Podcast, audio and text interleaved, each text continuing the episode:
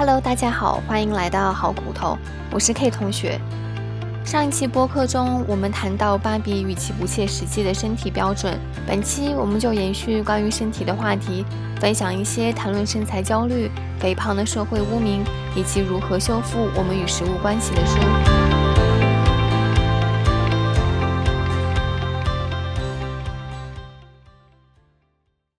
不知道大家有没有听过“恐肥症”这个词？英文叫做 fat phobia，就像它的字面含义，恐肥指的是一种对于肥胖的偏见，或因肥胖而产生的焦虑情绪。如果大家看过2022年得奖无数的影片《惊》，一定会对导演如何奇观化男主角的身体印象深刻。影片极力展示男主角作为肥胖人士如何毫无节制的进食与生活，不断将他的身体与自责、羞愧、丑陋甚至死亡联系在一起。虽然导演一再解释说这些描绘是为了引发观众对于肥胖人群的共情，但事实是这些影像不过是对于偏见的一再重复。抛开主角的身体与导演自下而上的拍摄怪物一般的摄影机视角，故事本身不过是关于一个试图重建与女儿关系的男童父亲。从很多角度也谈不上感人或有新意，但借用肥胖者的身躯，导演便指望他能具有催人泪下的力量。这种莫名其妙的期许，又何尝不是一种包裹在糖衣之下的肥胖羞辱呢？一本想要给大家推荐的为肥胖作传的书，是罗山盖伊在二零一七年写的《饥饿》。这本书以罗山本人的经历为起点，讨论大众对于肥胖的复杂感情，包括身体焦虑与肥胖羞辱。罗山在年少时被同学轮奸，从而认为庞大的身体能够从某种程度上保护自己。于是他开始不断向食物寻求慰藉。虽然他参与剧团创作，努力读书与写作，一次次受到重创又爬起来，但身体依然一度是他焦虑的主要来源。减肥是他日常中常常需要面对的事，即使不是出于自己，家人对他身材的意义也不绝于耳。他在书中写道：“当你体重超重，许多方面而言，你的身体就成了某种公开档案。你的身体时时刻刻招摇地暴露在大众面前，人们对你的身体投射想象的故事，但却毫无兴趣得知事实真相。无论真相是什么，肥胖一同肤色是藏都藏不住的事实。无论你的衣服颜色多深，或者你多么认真地避开横条纹，扮演壁花或许成了你的拿手强项。”你或许学会炒热派对气氛，好让人们忙着笑你或陪着你笑，因而忽略摆在眼前的尴尬话题。你或许会使出一切必要手段，只为了在这个对你这类身体毫无耐心或同情的世界存活下来。罗山将减重文化描述成苗条经济学，毕竟每个减肥工具、每种减肥方法背后都是巨大的市场。遗憾的是，这些市场的目标大都是女性。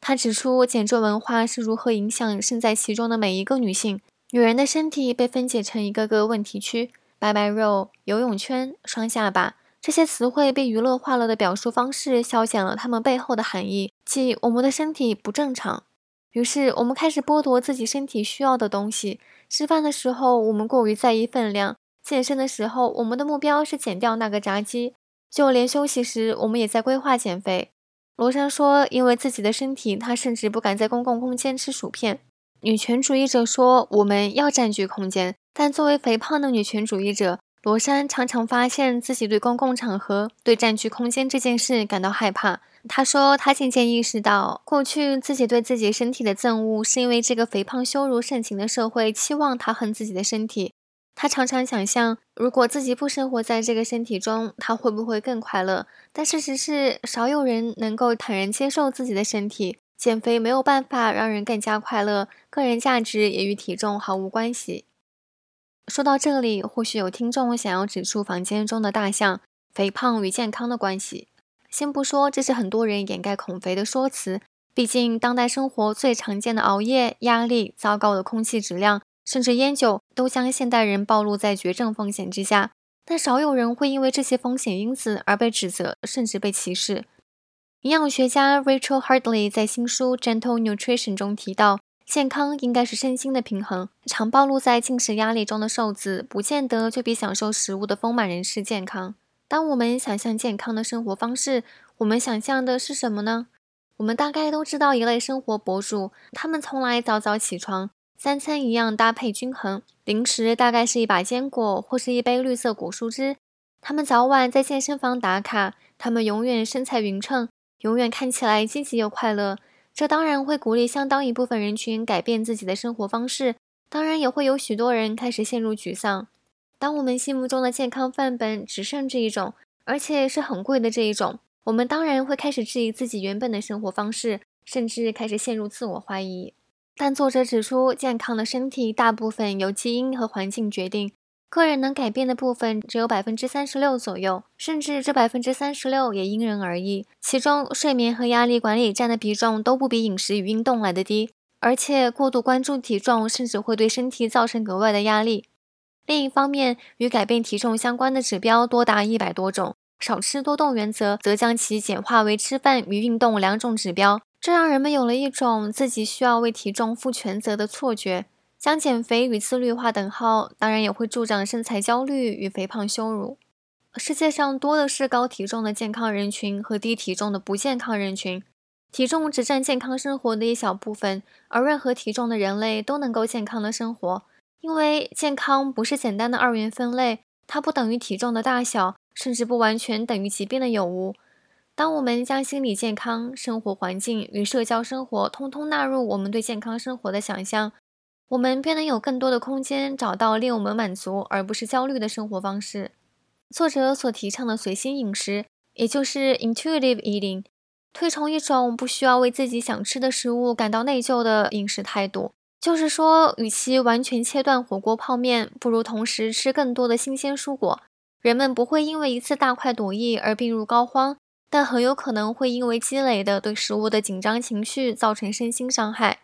随心饮食强调的不是减重，不是自律，而是照顾自己。人类作为杂食性动物，本就不该仅以一种饮食为健康准则。就像有学者指出，橄榄油和地中海饮食之所以被无数营养学家推崇，不过是因为有无数的研究投入了以橄榄油和地中海饮食为代表的白人饮食文化。与其追随时刻变化的营养科学，不如真正听从我们自己的身体。模仿马斯洛的需求金字塔，作者提出了营养金字塔，最底端是足量，再往上依次是平衡、多样以及个别的超级食物。也就是说，摄入足够的食物，给身体足够的燃料，是一切的根本。